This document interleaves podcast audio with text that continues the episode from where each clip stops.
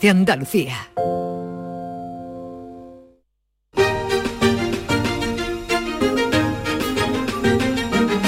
En Canal Sur Radio, Días de Andalucía, con Carmen Rodríguez Garzón.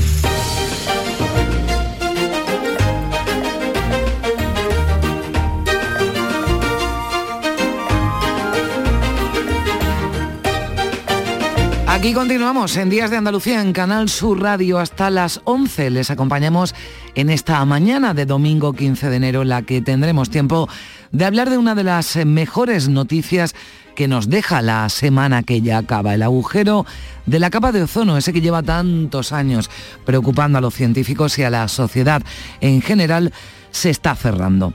¿Es que estamos haciendo algo bien? Pues parece que sí, por ello además de este asunto repasaremos con nuestro compañero Javier Bolaños, director del programa Cambio Climático, otras buenas noticias que nos ha dejado 2022. Parece que hay esperanza en este asunto.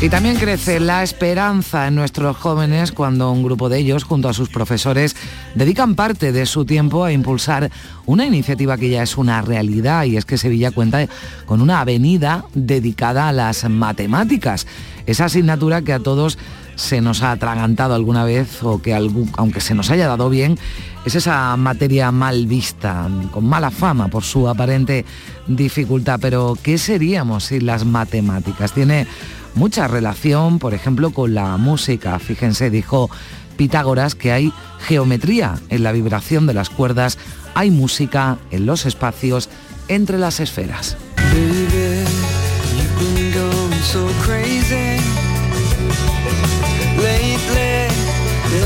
seems to be going by solo. Los domingos este programa se llena de música, de estilos muy distintos, los que nos traen José María Gil de Galvez y Lourdes Galvez, clásica y flamenco, y conoceremos con Gil de Galvez algo más de Ramón María Montilla Romero, un compositor andaluz de la época de la restauración, y Lourdes, para cerrar el programa, nos traerá el niño Sebel, guitarrista cordobés que ha sacado su primer disco en solitario, Luna de la Judería.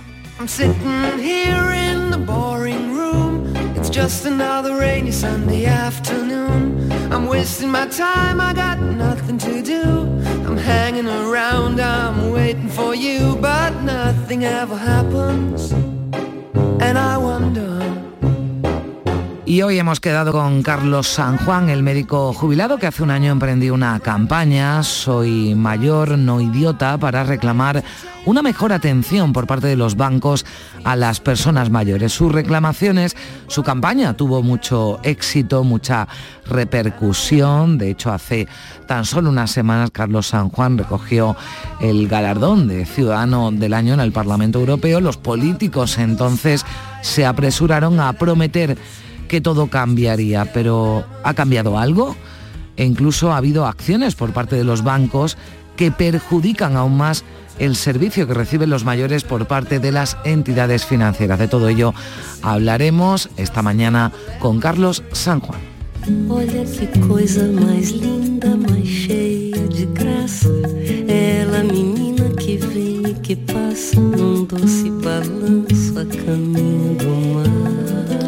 Seguimos muy pendientes de las noticias que llegan desde Brasil tras el asalto justo hace una semana de los partidarios de Bolsonaro a las instituciones brasileñas. Pues bien, a raíz de lo ocurrido en aquel país, en nuestro tiempo de cine, con Juan Luis Artacho nos vamos a detener en películas de distintas épocas en las que la trama gira en torno a un grupo de personas que se toman la justicia por su mano. La jauría humana, Furia o Incidente en Oxbow son ejemplos de ello. Aquí van algunas de nuestras propuestas para esta mañana de domingo en Días de Andalucía, un programa que produce María Chamorro y que realiza en Sevilla Oscar Fernández y José Manuel Zapico en Málaga.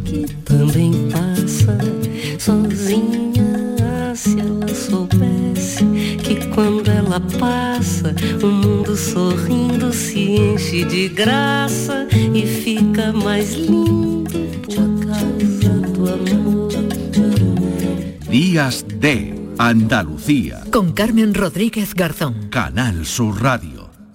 La vida es como un libro y cada capítulo es una nueva oportunidad de empezar de cero y vivir algo que nunca hubieras imaginado. Sea cual sea tu próximo capítulo, lo importante es que lo hagas realidad. Porque dentro de una vida hay muchas vidas y en Cofidis llevamos 30 años ayudándote a vivirlas todas. Entra en cofidis.es y cuenta con nosotros. ¡Ea! Ya está ahí el niño del vecino con la pelotita. ¿Pero qué dices, Yuyu? Si ese niño es un figura, ese va a ser un crack. ¡Un crack! La que es una crack es mi mujer, que llamó a Hogar Solar, pusimos las placas solares y ahorramos tela en la factura de la luz. Vaya pelotazo, ¿no? Pelotazo le daba yo al padre del niño. Llama al 955 31 80 80. Hogar Solar, la luz que te ayuda a ahorrar. En cofidis.es puedes solicitar financiación 100% online y sin cambiar de banco. O llámanos al 900 84 12 15. Cofidis, cuenta con nosotros. En Canal Sur Radio, Días de Andalucía. Con Carmen Rodríguez Garzón.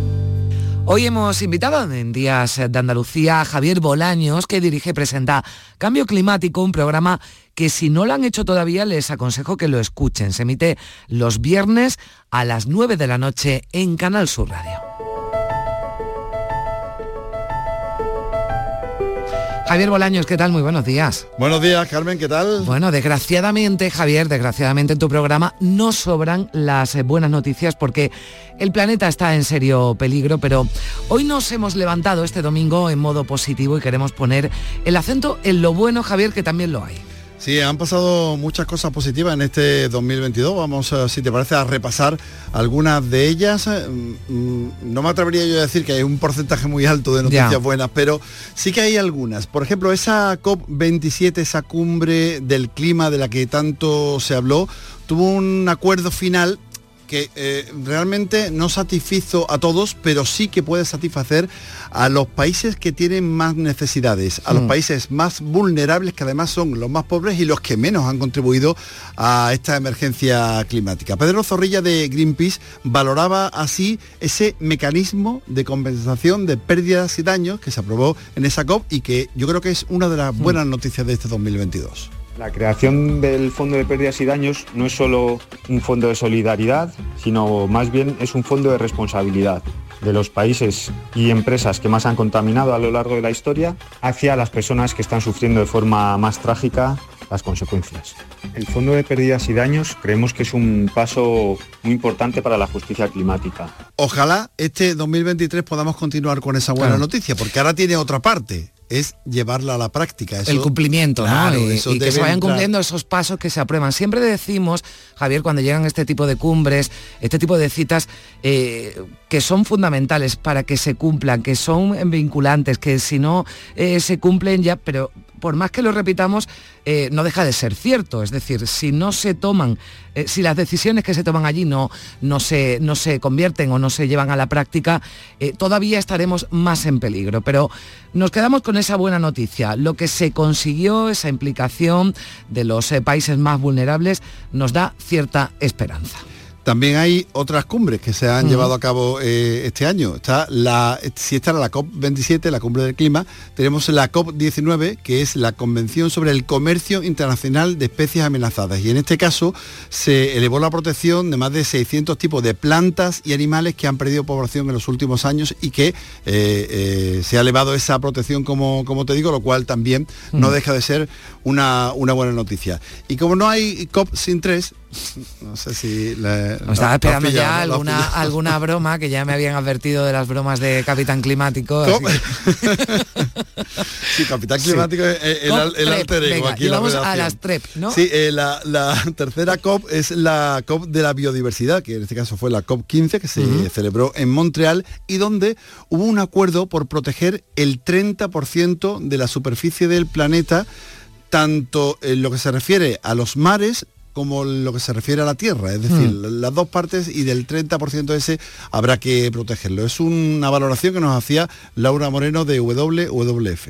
Celebramos el acuerdo alcanzado en Montreal para detener la pérdida de biodiversidad de aquí a 2030 Especialmente celebramos los objetivos alcanzados para proteger el 30% del medio terrestre, eh, el agua dulce y el medio marino a finales de esta década, 2030. Hmm. ¿eh? No es que queramos hacer de competencia, pero ya fue también el tema con la cumbre de Montreal, lo tratamos aquí en Días de Andalucía y nos fijamos especialmente en el suelo, ¿no? que quizás sea el, componente olvidado, ¿no? y hablamos de la calidad del aire, del agua, ¿no? pero en el suelo y hablamos de la importancia ¿no? que, tiene, que tiene el suelo también en esa lucha contra el cambio climático. A ver, eh, bueno, no voy a hacer la broma. ¿Cuatro?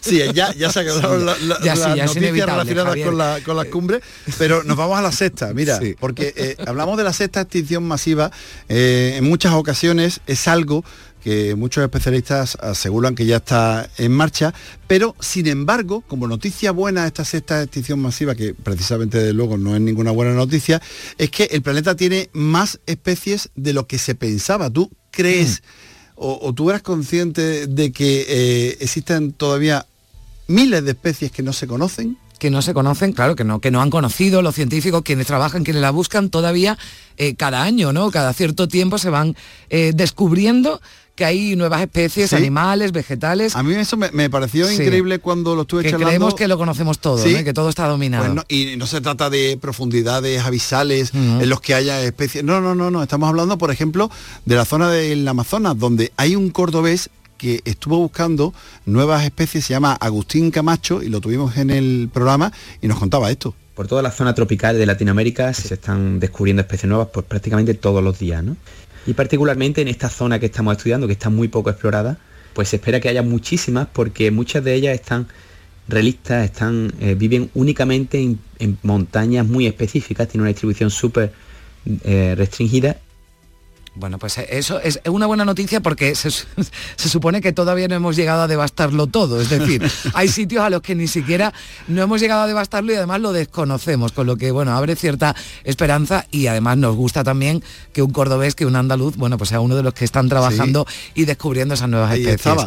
Otra de las buenas noticias es que, eh, tú te acuerdas, como no, del volcán de, La Palma. De La Palma, sí. De ese delta de lava que cayó al mar. Bueno, pues se ha descubierto también este año que los nuevos fondos rocosos están eh, ya recuperando la vida y presentan incluso una mayor complejidad medioambiental, es decir, hay eh, nuevas especies y más especies que en otras zonas de, la isla. Me parece una o sea, de la devastación también ¿no? que provocó el, volcán, sacamos también esa, esa buena noticia, no deja de ser bueno pues una consecuencia ¿no? de la naturaleza, esa erupción volcánica, pero que ahora bueno pues abre vida ¿no? y da vida, ¿no? lo cual demuestra que a la naturaleza si se le deja, ¿eh? se recupera con mayor mm. facilidad de lo que podemos pensar.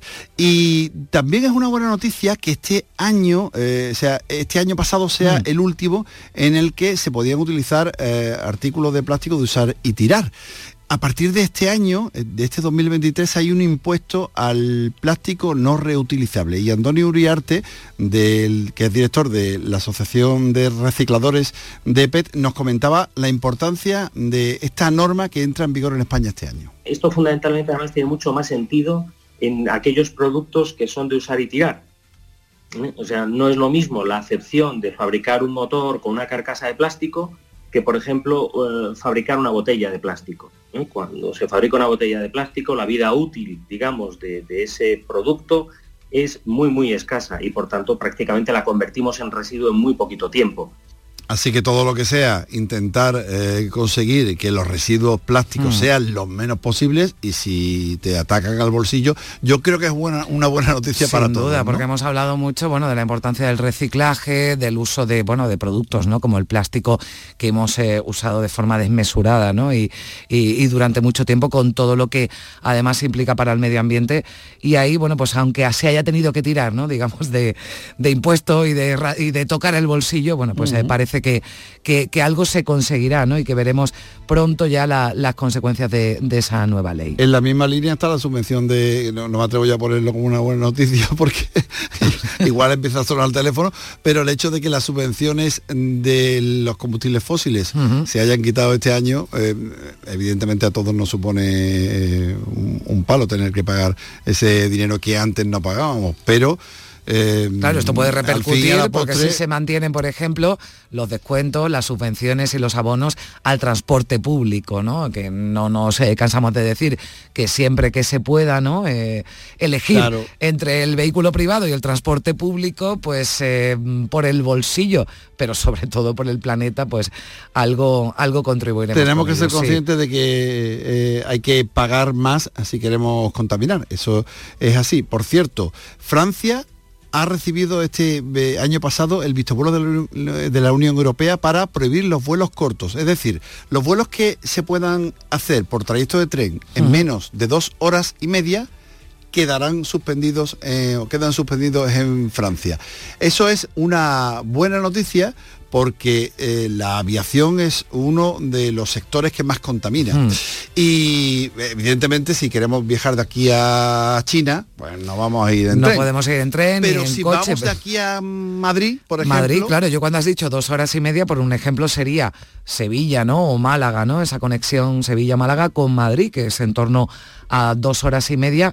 Eh, tendríamos que hacerla en tren o bien en coche, pero en avión, si se aplicara aquí esa ley francesa, no se podría hacer y desaparecerían esas eh, conexiones entre Andalucía y el centro de España, no el norte de España, pero sí en el centro de España. esto como tú comprenderás no le gusta a todo el mundo. No, ya, y además, Pero- mira, a mí me sorprende, Javier, porque de esto se, se lleva hablando mucho tiempo, ¿no? De, de- de- de cómo contamina, ¿no? De los, los aviones y esos trayectos cortos, ¿no? Lo- eh, la alta contaminación que provocan. Pero yo no pensaba que nadie se atreviera a dar el paso, por lo menos pronto, pero ya Francia, por lo menos, sí ha puesto esa ley que, bueno, y si ya Francia lo hace, que no es cualquier país, mm, cuidado que esto puede ya llegar. ¿no? Puede de, ya ahí, llegar, sí. de ahí que sea una buena noticia. Y por último, te voy Mm. a hablar de uh, una más, porque a mí me parece una gran reacción la de los científicos de todo el mundo, los científicos españoles también, la rebelión científica que hemos visto abriendo muchos informativos y que tomó forma en Alemania donde se reunieron más de mil científicos de toda Europa para protestar, para que los gobiernos les echen cuenta de una vez. Mm. Estamos hartos ya, ¿no? De que no se haga nada, de que la comunidad científica lleve décadas publicando estudios, artículos, todo tipo de investigaciones sobre la gravedad de la crisis climática y no se hace nada. Entonces hemos decidido juntarnos a nivel europeo y venir a Alemania, que es un pilar base de la Unión Europea, es de los países más mayores emisores de gases de CO2 de la Unión Europea y venir aquí a hacer presión para que se tomen medidas de una vez. Este es Víctor de Santos, que es uno de los españoles que fue hasta allí, uno de los científicos españoles que marchó hasta allí, que fue detenido, por cierto, que pasó unos días en la cárcel y que, sin embargo, mm, va a seguir, de hecho, ha seguido protagonizando algunos actos de rebelión científica, que yo creo que es una excelente noticia, igual que la rebelión mm, civil también, que, Bueno, que pero en hemos este visto, caso que que hemos visto sean- que tiene mucho debate, lo de las majas de Goya, en fin, todo eso tiene mucho Pero que debate. sean las pero voces autorizadas las que Bueno. se unen también, ¿no? Para presionar, las que tienen además los, los datos, ¿no? Esos datos científicos que son prácticamente indiscutibles, ¿no? Y que, y que se unen también para que se pongan esas medidas. en Lo bueno de todo eso es la conciencia que, Sí. que se pretende Sí. crear. ¿eh? El tema de la sociedad civil ya la cosa mm, es más complicada, la desobediencia civil también tiene también una respuesta. Por eso pero yo decía que hay que escuchar cambio climático, que hay que escuchar cambio climático los viernes Sí, que en somos Canal muy- Sur muy Radio. rigurosos. Y sí, además eh, concienciáis muchísimo, Javier, eh, sobre todo lo que lo que ocurre. Aunque hoy nos estemos quedando con las buenas noticias, nos queda nos queda una más Una, importante una, de hace unos días, además. Sí, sí, sí, la capa de ozono que por fin parece que se recupera definitivamente, que se me olvidaba ya que me la dejaba en el tintero. Se recupera definitivamente la capa de ozono que, mm, fíjate, desde los años 80 venimos hablando de ella prácticamente. Bueno, antes Y- incluso que del cambio climático se hablaba de la capa de Claro, ozono. ¿eh, Javier? eso, eso demuestra, eso demuestra una cosa, que cuando nos ponemos a trabajar todos juntos, podemos conseguirlo. Así que esto es lo que hay que aplicar al cambio climático, a ver si es verdad. Bueno, pues de la capa de ozono, gracias a Javier Bolaño, vamos a hablar enseguida en Días de Andalucía de Canal Sur Radio. Feliz semana y recuerden, viernes 9 de la noche en Canal Sur Radio, ese programa maravilloso, Cambio Climático con, con Javier Bolaño. Y quien no pueda, a través de internet. A través de internet, claro, si el viernes a las 9 de la noche tienen algo que hacer, que, que puede ser, que puede ser que nuestros oyentes tengan algún plan, bueno, siempre a raro, través de sí. la app, a través de, de la página web de Canal Sur. Gracias, Javier. Adiós.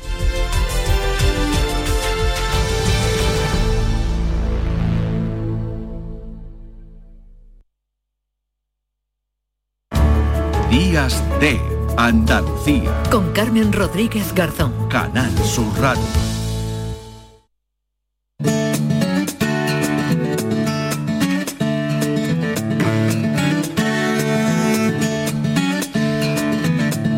Pues lo hablábamos con Javier Bolaño, 9 y 20 minutos. La capa de ozono está mejorando y podría estar plenamente recuperada en cuatro décadas. Es la conclusión de un grupo de científicos respaldados por la ONU que lo atribuyen a la eliminación de un centenar de sustancias químicas presentes sobre todo en aerosoles y refrigeración y reguladas hace tres décadas en el Acuerdo de Montreal. ¿Hay esperanza? Vamos a preguntárselo a Pedro Zorrilas, que es eh, experto en cambio climático y portavoz de Greenpeace. Hola Pedro, ¿qué tal? Buenos días. Hola, buenos días. Bueno, que se ha hecho bien para que podamos decir, entiendo que con prudencia, que la capa de ozono se está recuperando. Bueno, pues se ha hecho bien eh, escuchar a la ciencia, eh, saber que eh, estar atentos a lo que dicen, tanto de, los peligros a los que nos enfrentamos como de las soluciones que, se pueden utilizar. Otra cosa que se ha hecho bien es se han adoptado acuerdos entre todos los países del mundo y se han puesto en práctica. Y la tercera cosa es que las medidas que se adoptaron eran efectivas, que fue la prohibición directamente de todos los productos que acababan con la capa de ozono. Mm. Es decir, Pedro, se pueden hacer las cosas bien si hay consenso, si hay contundencia en las acciones, porque además en este caso, y creo que también esto es importante, hubo una concienciación social, ¿no? Bastante grande. Sí, al igual que está pasando con el cambio climático, había muchos intereses económicos detrás y a pesar de, los anuncios de, parte de los científicos y las científicas que estudiaban el problema, los políticos seguían sin tomar las medidas necesarias. Por eso hubo que hacer una campaña, además de, desde la ciencia, desde la sociedad civil, muy fuerte durante muchos años, con, muchos esfuerzos, para concienciar y presionar a los gobiernos para que tomasen las medidas que se necesitaban. Y, algo similar está pasando con el cambio climático, que las consecuencias, si no se actúa, son también mm, muy graves para la humanidad también hay muchos eh, intereses económicos detrás y, tampoco se están tomando las medidas que necesitamos. Y también está habiendo un movimiento social para conseguir convencer a nuestros líderes de que tomen las medidas necesarias. Mm. Eh, en su momento, bueno, también hubo quien dudaba ¿no? de que esas informaciones eh, que estaban avaladas científicamente y que decían que eh, ese agujero de la capa de ozono iba a ir creciendo, iba a suponer eh, bueno, pues un perjuicio ¿no? para, para el planeta y para, y para el mundo importante. Hubo también en su momento los negacionistas, ¿no? que también los hubo con el, con el cambio climático, pero finalmente ¿no? se, echó eh, o, se escuchó, ¿no? como decías, a la, a la ciencia y a los científicos, a las propuestas ¿no? que también eh, apuntaban y que evidentemente han funcionado. Ahora, ¿en qué debemos centrarnos? Bueno, esto entiendo eh, que se cerrará ¿no? y que llegará eh, esa recuperación de la capa de ozono si se siguen manteniendo las políticas ¿no? que han ido funcionando durante todos estos años. No vale decir, bueno, ya sin hacer nada, esto se recupera. Hay que seguir también con las mismas políticas, ¿no, Pedro?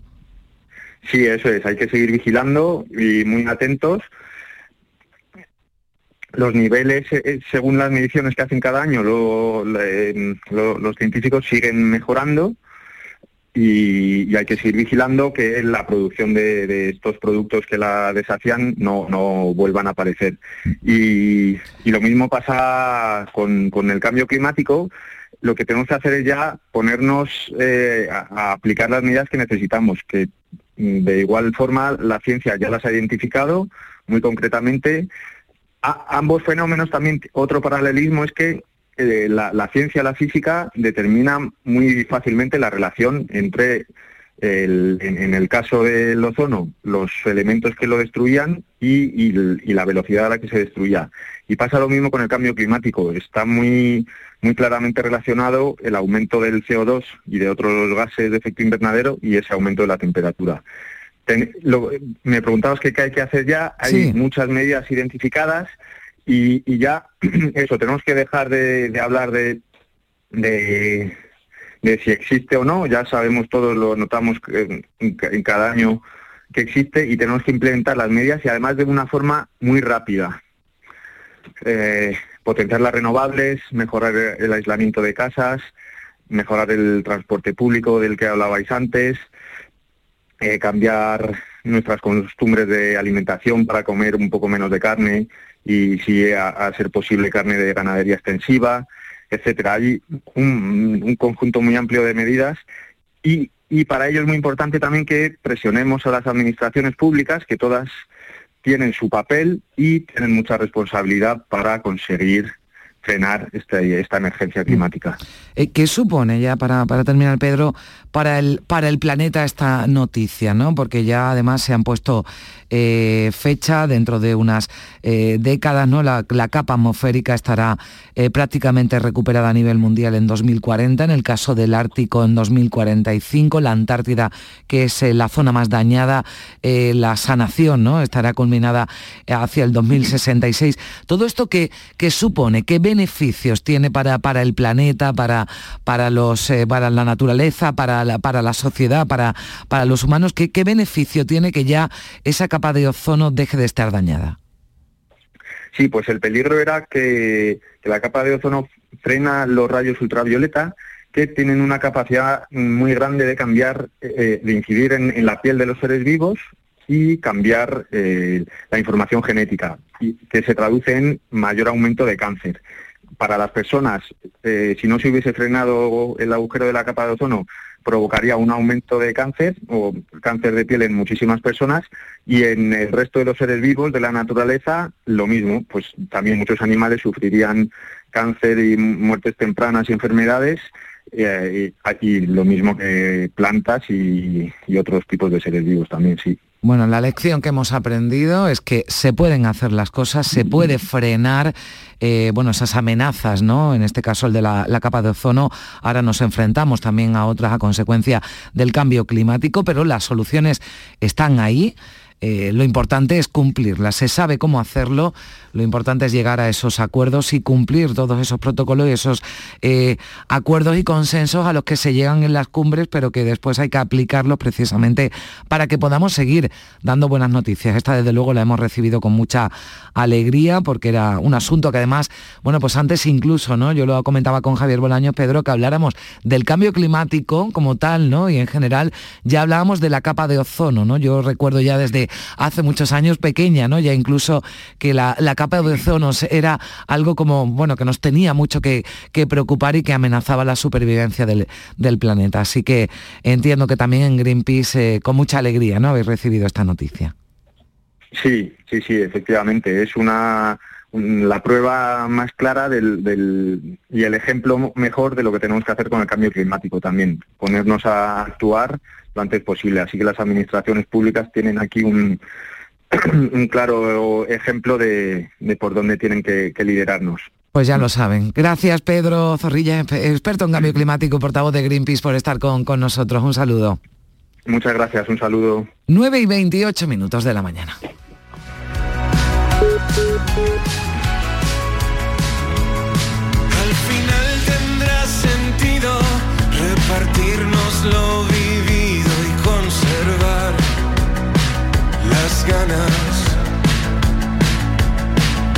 Por esta vez la historia cargue contra la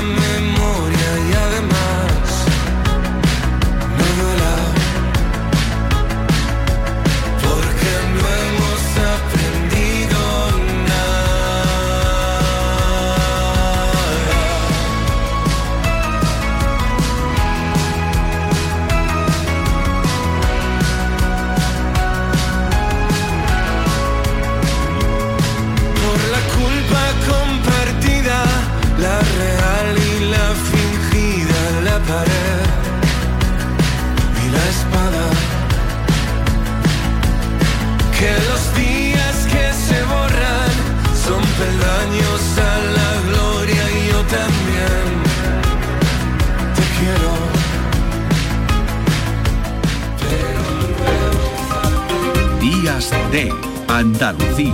Con Carmen Rodríguez Garzón. Canal Sur Radio.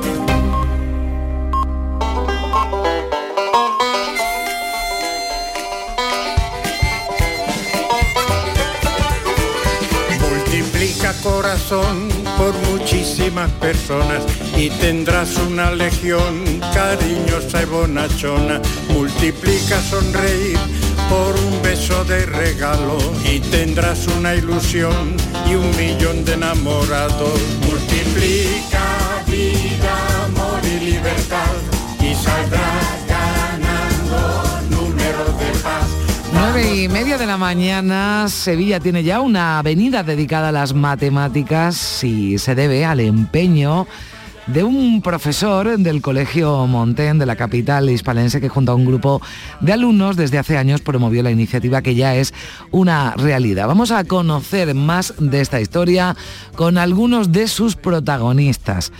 Con José Carlos Gámez, profesor del Colegio Montén de Sevilla. José Carlos, ¿qué tal? Buenos días. Hola, buenos días, ¿qué tal? Bueno, cuéntanos, ¿cuándo empieza? ¿Cuándo empieza esta historia? Bueno, pues esto comenzó en el año 2019, que tuve que ir a hacer unas compras por la zona de Nuevo Torneo en Sevilla y me di cuenta que las calles tenían nombre científico, calle Biología, calle Geología, calle Química. Y claro, lo primero que pensé un poco por deformación profesional fue, uy, mira, por aquí tiene que estar la calle Matemáticas, ¿no? Lo típico que no piensan nunca. Y nada, la estuvimos buscando, eh, la busqué en el GPS y no aparecía porque no existía entonces me pareció una buena idea proponérselo como proyecto a los alumnos, el pedir al ayuntamiento una calle matemáticas. Bueno, así comienza en 2019, cuando, bueno, pues casualmente pasa por una zona en la que hay otras materias, otras asignaturas que se tienen en su calle, pero pues se da cuenta que no la tienen las eh, matemáticas. Porque además, eh, José Carlos, usted se define como un friki, ¿no? De las matemáticas. O sea que, eh, además, de, además de, enseñarlas, bueno, que yo creo que tiene que ir acompañado, ¿no? Tiene que ser vocacional y, y ser un apasionado, ¿no? De las matemáticas. Efectivamente, justamente para mí eso de ser friki de las matemáticas, lo único que quiero decir e intentar inculcar a mis alumnos es que soy un, apasionado, que me encanta, que me encanta seguir aprendiendo matemáticas y sobre todo compartirlas. Bueno, un friki en el mejor sentido de la palabra. Eh, hablamos de, pasión por las matemáticas. Claro, eh, usted es un apasionado, José Carlos, pero las matemáticas tienen muy mala fama. ¿Por qué? Bueno, tienen mala fama porque bueno, son una asignatura que siempre puede costar un poquito aparte del alumnado, pero yo creo que es una imagen que estamos cambiando. En los últimos años la comunidad matemática está apostando mucho por la divulgación, por enseñar de otra forma, por ver aplicaciones más reales. Y, hombre, yo creo que en los últimos años esa imagen ha mejorado bastante. Sí, porque además se escucha a veces a jóvenes y no tan jóvenes, ¿no? Que dicen, José Carlos, bueno, al margen de lo básico, ¿para qué sirven las matemáticas? Bueno, las matemáticas sirven para todo, desde para organizar las mesas de una boda con teoría de grafos, hasta para que podamos estar ahora mismo hablando por teléfono o para hacer una búsqueda en Internet, cualquier cosa, debajo tiene una base matemática. Y decías además, José Carlos, que es importante también ¿Cómo se enseñan? Eh, yo no sé si, si tiene ¿no? algún, algún plan, alguna estrategia de la que pueda contarnos algo para que sus alumnos amen las matemáticas, ¿no? Porque, bueno, no sé si todos, igual eh, eh, es una exageración todos los alumnos a los que da clase, pero sin duda, contándonos que se implicaron en esa iniciativa en 2019, eh, algo tiene que estar haciendo bien, ¿no, José Carlos? Para también transmitirles, si no llega, por ejemplo, por, lo menos a ser apasionado de las matemáticas, sí que quieran, ¿no? Un poquito esta asignatura y la, y la comprendan, ¿no? Y se les dé bien. ¿Cómo lo hace? Bueno, mm, yo creo que es fundamental que se note que a mí me gustan las matemáticas, ¿no? Porque cuando uno enseña algo que no le gusta es imposible motivar al alumnado. Pero, hombre, yo sé que mis alumnos, mis alumnas saben que a mí me apasionan las matemáticas y ellos pensarán, oye, si, si a este hombre le, le gustan tanto, algo tiene que tener, ¿no?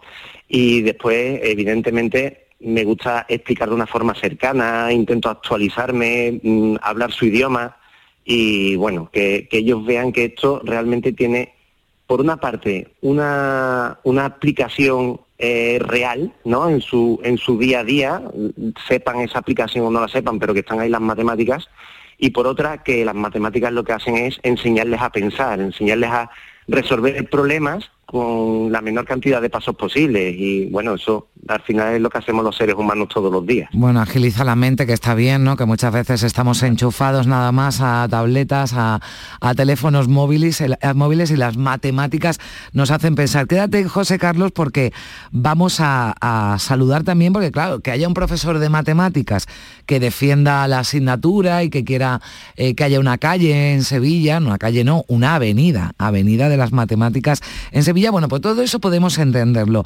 Pero los propios alumnos, David Rivero, ¿qué tal? Muy buenos días. ¿Qué hay? Buenos días. Bueno, David, ya, eh, yo creo que ya no estás, ¿no? En el, en el colegio, ¿no? Ya, ya saliste del No, colegio. ya estoy en la universidad. Ya estás en la universidad. Bueno, ahora nos cuentas un poquito qué, qué- qué haces. Pero decía yo que lo normal es que un profesor eh, haga esas cosas, ¿no? Y diga, venga, vamos a, a intentar que las matemáticas gusten, vamos a promover una calle, pero ¿cómo os animáis también vosotros, tú y me imagino que algunos alumnos más, algunos compañeros más, a sumaros a esta iniciativa para que haya una avenida de las matemáticas en Sevilla? Cuéntanos, David. Pues la verdad es que en cuarto de la ESO, en 2019, era como un proyecto al principio obligatorio, ¿no? Entonces se apuntó todo el mundo.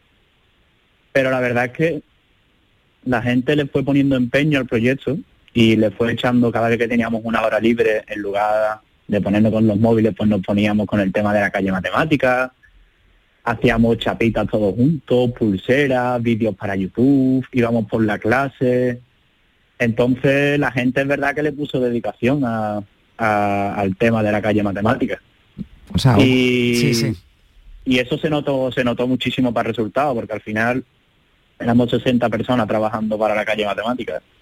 Y, y bueno, Bueno, y en lu- en lugar de calle avenida, que todavía es más, es más Bueno, claro, importante. Vosotros pedisteis una calle, oye, al final han dado una, una avenida eh, en matemáticas. eh, José Carlos, David, eh, me imagino que el momento, ¿no? Este pasado lunes fue cuando, cuando se, ya se rotuló, ¿no? Y ya se inauguró esa calle por parte del alcalde de, de Sevilla, esa avenida de matemáticas. Estaríais allí, ¿no? Vosotros y casi todos, si no todos, casi todos los que participasteis en la, en la iniciativa, ¿no? Sí, la Sí, verdad estuvimos. que eh, eh, estuvimos allí y la verdad que fue un momento muy emocionante y muy bonito porque han sido tres años y medio de trabajo hasta, hasta que lo hemos podido conseguir. Mm. Sí, José Carlos. Ah, no, perdón, David. pues, pues a mí la verdad es que lo que yo sentí, se lo decía siempre a José Carlos, era como un orgullo interno y una satisfacción ¿no? de, de tantísimo trabajo, que es que al final, que no fueron dos o tres meses, que echamos más de un año. Y entonces que al final lo consiguiéramos, que, que tuviera el reconocimiento que tuvo. Fue muchísimo orgullo interior lo que, lo que yo tenía, lo que yo sentía. Bueno, te hago, David, la misma pregunta que le hacía antes a José Carlos, ¿no? Yo le preguntaba que es importante cómo se enseñan las matemáticas, ¿no? Para que puedan llegar a los alumnos. Eh, eh, te hago la misma pregunta, ¿no? Eh, entiendo, supongo que, que, que te gustan, ¿no? Que te gustaban las matemáticas, que se te daban, que se te daban bien, tienes, tienes voz de que se te dieran bien las matemáticas. Eh, es importante, ¿verdad, David? Cómo, cómo te la enseñan esta o cualquier otra asignatura.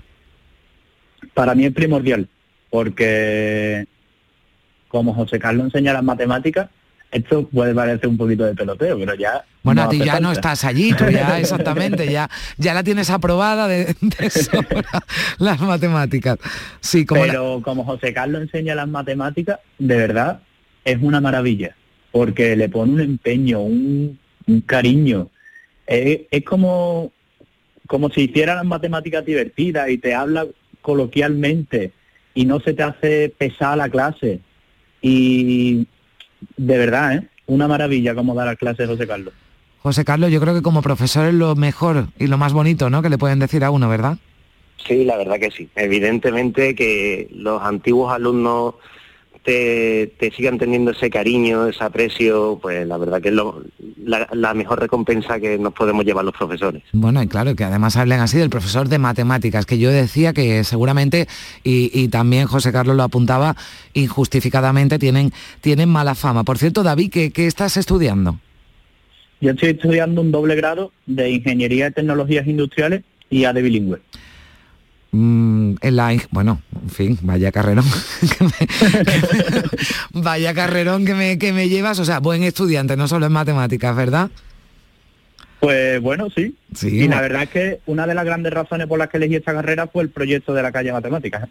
Bien, oiga, pues eso está bien. Supongo que también muchos compañeros, ¿no? Algunos que también se implicaron, ¿no? También, Los que más, Sí, sí, los que más se implicaron, José Carlos, también se fueron por la rama, ¿no? De, de- de la ciencia, ¿no? Y en la que tiene mucho que ver la matemática. Bueno, no necesariamente, porque nosotros la forma de, trabajar, porque yo sé que en un grupo de 60 personas hay alumnos que tienen diferentes intereses, ¿no? Entonces, nosotros nos separamos por departamentos y tenía algunos alumnos que tenían la idea de estudiar ingeniería informática, ¿no? Pues ellos lo- se dedicaron a hacer la página web del proyecto. Después, por ejemplo, tenía alumnos que querían dedicarse a estudiar derecho y, y ellos fueron los que leyeron las leyes, aprendieron a cómo pedir de forma formal a- al ayuntamiento una calle matemáticas. Entonces, yo los separé por intereses, pero con las matemáticas y la calle matemáticas como el trasfondo de todo. Bueno, pues ahí queda. Esa avenida, matemáticas, está por la zona, nos decías, de nuevo torneo, ¿no? De- Nuevo, sí, San Jerónimo, nuevo torneo, Bien, o sea, está cerca de esas calles, ¿no? Que ya hace unos años viste que era la calle eh, Biología, ¿no? Y Química y demás, por allí también está, ¿no? La avenida Matemáticas. Efectivamente, el ayuntamiento ha decidido que era el mejor sitio y la verdad que yo creo que sí, que está acompañada de, de las otras ciencias, así que es un sitio estupendo. Bueno, pues está bien que las matemáticas tengan su avenida, pero sobre todo me ha gustado mucho conocer la, historia y la implicación, ¿no? No solo de, un profesor apasionado de las matemáticas, sino de un grupo de alumnos que durante todo ese tiempo iniciaron ese, ese proyecto que se ha convertido en una realidad con esa avenida dedicada a las matemáticas en Sevilla. José Carlos Gámez, profesor del Colegio Montén, profesor de, de matemáticas, ¿no? ¿Es la asignatura que, impartes o alguna otra más, José? Sí, no, no, solamente matemáticas. Yo soy matemático de formación y, y es lo que a mí me, me gusta y me apasiona. Bueno, pues eh, sigue disfrutando la de las matemáticas. David Rivero, muchísimas gracias, exalumno del Colegio Montén y ahora estudiante de la, de la universidad y te deseamos mucha suerte, que vaya todo, todo muy bien en la carrera. Muchísimas gracias. Venga, un abrazo a los gracias. dos, adiós.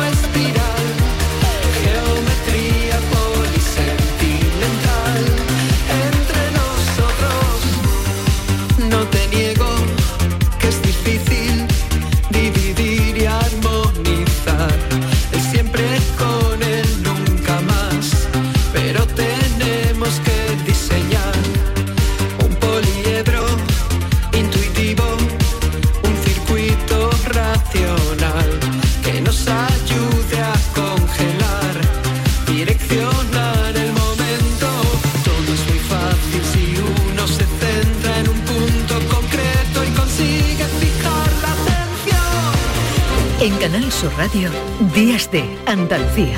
Con Carmen Rodríguez Garzón. Tus programas favoritos en Canal Sur Sevilla. La radio de Andalucía. Si necesitas un electrodoméstico, ¿por qué pagar de más en grandes superficies? Ven y paga de menos en Tiendas El Golpecito. Tus primeras marcas al mejor precio y una selección de productos con pequeños daños estéticos con descuento adicional y tres años de garantía. Tiendas El Golpecito. Ahorra hasta el 50% en tus electrodomésticos. 954-100-193 y tiendaselgolpecito.es. Este lunes, a partir de la una de la tarde, llega el análisis de la actualidad en la jugada de Sevilla de Canal Sur Radio. En directo desde el restaurante La Coartada en la Plaza de Cuba número 2. La Coartada, el restaurante de moda en Sevilla con el mejor ambiente de la ciudad y una comida espectacular. La información más útil, el detalle de lo que pasa en Andalucía y en tu entorno más cercano, lo tienes en La Mañana de Andalucía con Jesús Vigorra. Con toda la actualidad, los protagonistas y las opiniones que te interesan. Buenos días Andalucía, son las 6 de la mañana. La Mañana de Andalucía con Jesús Vigorra. De lunes a viernes desde las 6 de la mañana. Más Andalucía. Más Canal Sur Radio. En Canal Sur Radio, Días de Andalucía, con Carmen Rodríguez Garzón.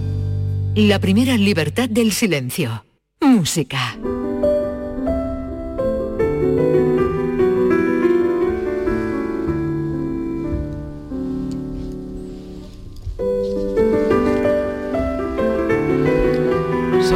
Las 10 menos cuarto de la mañana, ya con esta música creo que les damos una pista de quién nos acompaña ya a partir de esta hora. José María Gil de Galvez, ¿qué tal? Muy buenos días.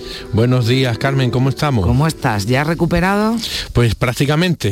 eh, ayer estuve en Barcelona con mis cosas. eh, Sí, sí, la verdad que un, un viaje cortito, llegué, se retrasó el vuelo y llegué tardísimo, estoy un poco cansado, pero la verdad es que los domingos me levanto muy ilusionado con eh, el programa y con la primera libertad del silencio y música. Sabes que hoy es el programa 100 de, de esta sección, ¿eh? O el sea que- programa 100. Anda, Sí, sí, pues. sí. Pues para celebrarlo, ¿sabes lo que vamos a hacer? dime, dime, a ver. A ver, te, te vamos a cambiar. No, pero esto lo vamos a hacer, mira, a partir de la semana que viene, ¿verdad? Lo hemos hablado tú y yo y lo vamos a anunciar a los oyentes. eh, Vas a intervenir los sábados. Es decir, Uy, qué bien. los sábados, así ya para, para empezar bien estos días de Andalucía, en torno también a, a esta hora, te, bueno, pues te, citamos el, el próximo sábado. Ya vamos a dejar el programa 101. Eso Va- es. Vamos a hacer los siguientes 100, no sé si llegaremos, pero bueno, no llegaremos. No sé si llegaré o, o llegaremos, ya veremos. Pero eh, el- los próximos 100 vamos a empezar a contarlo a partir del, del sábado. Así que lo vamos a anunciar, lo recordaremos también la, la semana que viene. Eh, Gil de Galvez pasa al sábado, esta Uy, qué bien. sección Voy a que tanto dormir un poquito gusta. más el domingo. Claro, el domingo te vamos a dar un poquito de descanso y bueno, pues si te coge, como dices tú, con tus cosas, bueno, pues en Barcelona o algo, pues desde allí, que nosotros ya sabes que somos muy flexibles y cuando eh, nuestros queridos colaboradores que viajan mucho, porque tienen unos trabajos muy, muy interesantes que le llevan por, bueno, por todo el país y algunas veces por todo el mundo, pues también les, eh, nos conectamos por teléfono, ¿verdad, José María? Y allí, bueno, pues lo, lo, lo hacemos igualmente. José Manuel, que te estoy yo llamando José María, pero, en fin, Es un perdóname. nombre muy bonito también, no te También, preocupes. ¿eh? pues fíjate, yo se llama mi padre José María, así que, en fin, eh, José Manuel, discúlpame, eh, que estoy Nada, yo no, hoy... te, no te preocupes. Bueno, vamos a hablar de este, claro, por aquí me he confundido, de Ramón María. Ramón Eso María, es. aquí estoy yo con José María, con Ramón María Montilla Romero, es el, eh, el compositor, ¿no? Que nos trae este, este domingo. Sí, seguimos en Jaén. La semana pasada estuvimos con eh, otro Ramón, con Ramón Garay, el maestro de capilla, y ahora estamos y nos vamos al caudete, ni más ni menos, con Ramón María Montilla Romero, un compositor eh, muy, muy interesante de tiempos de la restauración, o sea, su vida transcurrió y su producción musical pues entre ambas repúblicas, la primera y la segunda república española, ¿no? En ese momento. Y tuvimos la mala suerte, pues bueno, que, que su música cayó en el olvido y quedó eclipsado por, por compositores mm, enormes como Falla, como Albeni, Granados, ¿no? Eh, eh, Montilla Romero perteneció a una familia acomodada, su padre fue diputado del Partido Liberal eh, y su tío Juan Montilla y Adán llegó a ser ministro, ni más ni menos. Eh, bueno, eh, tiene una producción musical eh, maravillosa, que estamos oyéndola ahora mismo. Eh, como fue un gran pianista también, un buen director de orquesta, se dedicó también a la promoción de la música, compuso, pues, eh, tiene poemas sinfónicos, ópera, música religiosa, música camerística, fue el primer andaluz que estrenó una ópera a comienzos del siglo XX en el Teatro Real de Madrid. Eso era una odisea, porque en aquel momento el Teatro Real estaba cerrado a todo lo que era la ópera proveniente de Italia, ¿no? Por tanto, eso fue un, un- un logro. Estuvo implicado en todos los mm, debates estéticos del momento, ¿no? De la ópera española, de las corrientes francesa, alemana, la reforma de la música religiosa. Y en su necrológica, falleció en 1921, el diario de Valencia destacó bohemio incorregible y espíritu rebelde ante los convencionalismos. Bueno, como reseña en el 1921 no está mal, ¿eh? Sí, sí, sí.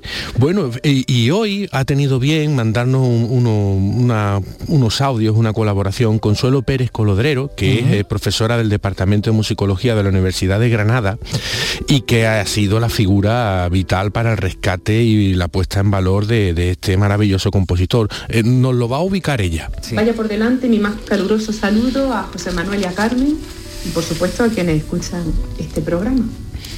El compositor que hoy nos ocupa, el jiennense Ramón María Montilla Romero, es uno de esos autores que realizó una aportación más o menos callada al patrimonio musical andaluz y español en el tránsito del siglo XIX al XX, que forma parte de una especie de sedimento intrahistórico, podríamos decir, que a veces ha sido considerado, a mi juicio erróneamente, una especie de retaguardia musical. Es que eh, esto se repite, ¿verdad? En muchos de los protagonistas que, nos traes eh, cada semana, eh, José Manuel, sí, están en la retaguardia ¿no? musical, sí, merecidamente además, ¿no? Claro, coincido plenamente con Consuelo que es un concepto erróneo. bueno, ya sabemos que em, tantos compositores andaluces, ¿no? Montillo Romero en Jaén, pero Layo Morales en Almería, los hermanos Gerboy Miran Granada, Cipriano Martín Enrique Córdoba, Luis Mariano en Sevilla, el propio Eduardo Con, Beibeder en Cádiz, es que esto es enorme, ¿no? Son, mm. es que son compositores que no tuvieron la suerte en su momento de ser correctamente tratados por la historiografía. ¿Esto qué quiere decir? Que no se relató bien qué hicieron y qué fueron en su momento justo, ¿no? Eh, salvo evidentemente excepción investigadores pues que han estado pues, más solo que la una, por decirlo de alguna manera, ¿no?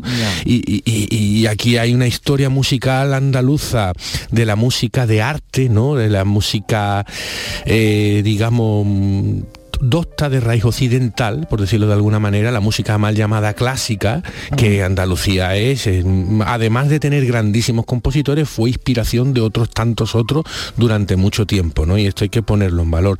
Ahora estamos escuchando de Montilla Romero la hoja de álbum, mm. eh, interpretada por Eduardo Hernández Vázquez, que está haciendo un trabajo de rescate de toda su obra pianística maravillosa. Vamos, vamos a oírlo un poquito.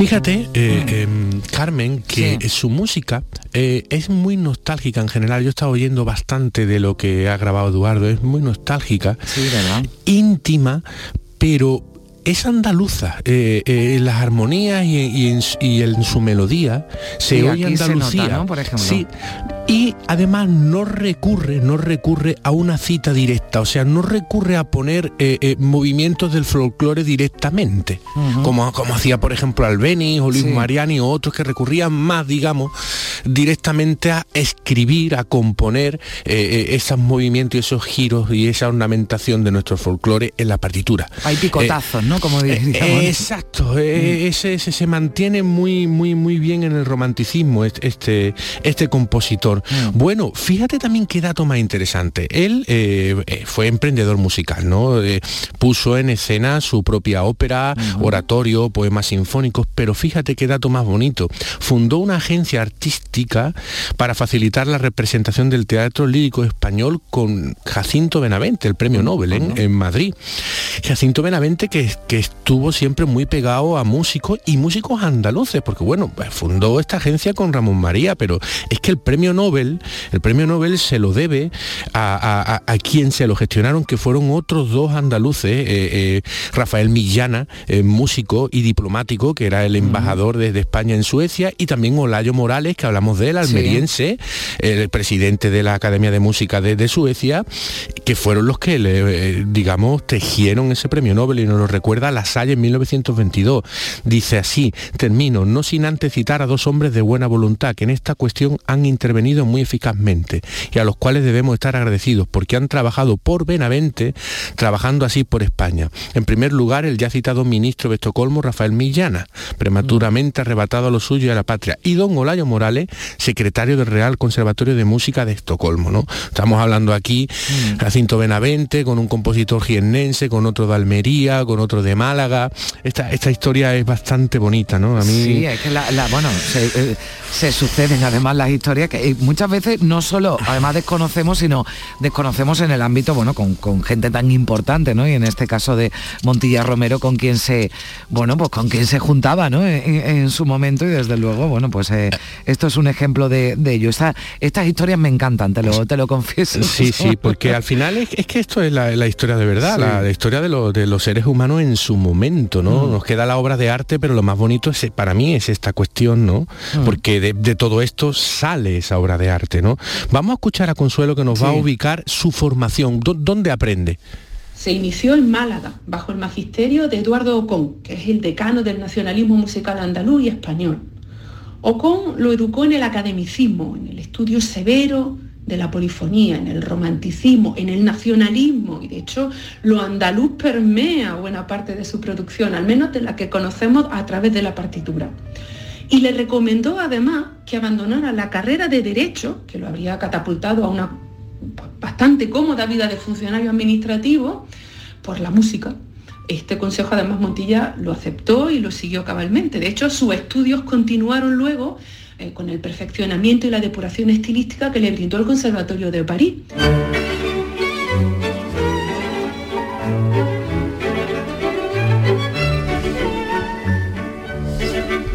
Este es su profesor, Eduardo Com, con la rasodia andaluza. Eh, eh, bueno, ella lo ha dicho, el padre del nacionalismo andaluz y español es Eduardo Com, que no siempre se le ha dado esa relevancia, ¿no? A Malagueño, eh, eh, tenemos que trabajar y a ver si conseguimos tener una buena casa natal aquí en Málaga de Eduardo Com, porque la importancia que tiene en nuestra música es absolutamente vital y no conocido por todos. Eh, Mm. eh, Ocon, Ocon fue el referente de todos los que vinieron después. Es verdad que Felipe Pedrel fue muy importante, se llevó sobre todo la fama, pero Ocon está en, en la base y en el origen absoluto de todo esto, que Ocon, Ocon fue eh, el fundador y el director del Conservatorio de Málaga, eh, en fin, también trabajó mucho tiempo en la Catedral de Málaga y estamos hablando de un compositor a considerar de un nivel altísimo. Eh, bueno, fíjate, además de Ocon, estudió en París, pero es que Sí. en París estudió también con Masnet. Masnet, que es un compositor que se sitúa en la corriente italiana que se conoce como el verismo, ¿no? Que era es una ópera muy realista, ¿no? Que El verismo, verismo, sí, ¿no? De- sí, de de, de- verdad. ¿no? Sí. O sea que trataba de, explicar en, en- en la ópera pues cuestiones que tenían que ver con la vida diaria, alejándose un poco de tema mitológico y estas cuestiones, ¿no? Bueno, pues Masnet hizo una ópera. eh, ahora cuando oigáis el fragmento que he seleccionado, Eh, lo va a reconocer mucha gente, que fue Thais y hizo una, una meditación eh, donde interviene el violín. En este caso he escogido un, un- track con piano, que verdaderamente es una pieza que es deliciosa.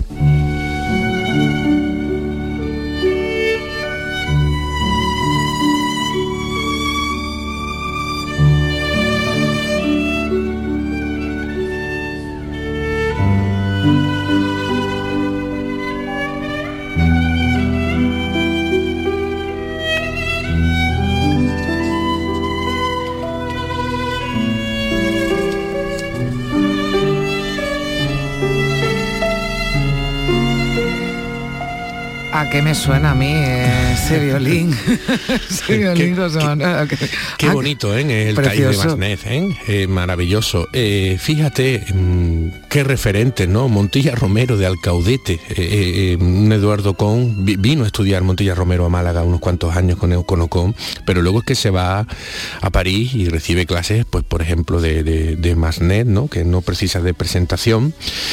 Es nuestra historia de la música, Carmen, la historia de la música de Andalucía, que es enorme, es Y que mm, también nos la cuentas. ¿eh? Tengo, que, tengo que decir, tengo que decir que nos la, nos la cuentas bien, que, que, que nos, eh, que nos gusta, porque la llenas de, de anécdotas, ¿no? Y de, y de y bueno, y de datos, ¿no? Que seguramente pasarían desapercibidos y sobre todo que nos quedamos con ese concepto, ¿no? Que nos decía eh, Consuelo, ¿no? Esa retaguardia musical en la que, Exacto. de la que vamos a sacar y estamos haciéndolo ya en 100 programas que lo decías y lo vamos a seguir haciendo, pero a partir del sábado, recordamos ya la semana que viene, José Manuel Gil de Galvez, los eh, sábados con, bueno, pues eh, con muchos más eh, compositores, con mucha más música andaluza. ¿Podemos avanzar alguna cosita de, de la próxima Sí, semana? Sí. Mira, ahora estoy trabajando para varias cosillas sobre Falla y la relación con Diaguilez. Vamos a hablar sobre eso. Vamos a hablar eh, que ahí en medio está Picasso, que son los 50 años que conmemoramos este año de su muerte,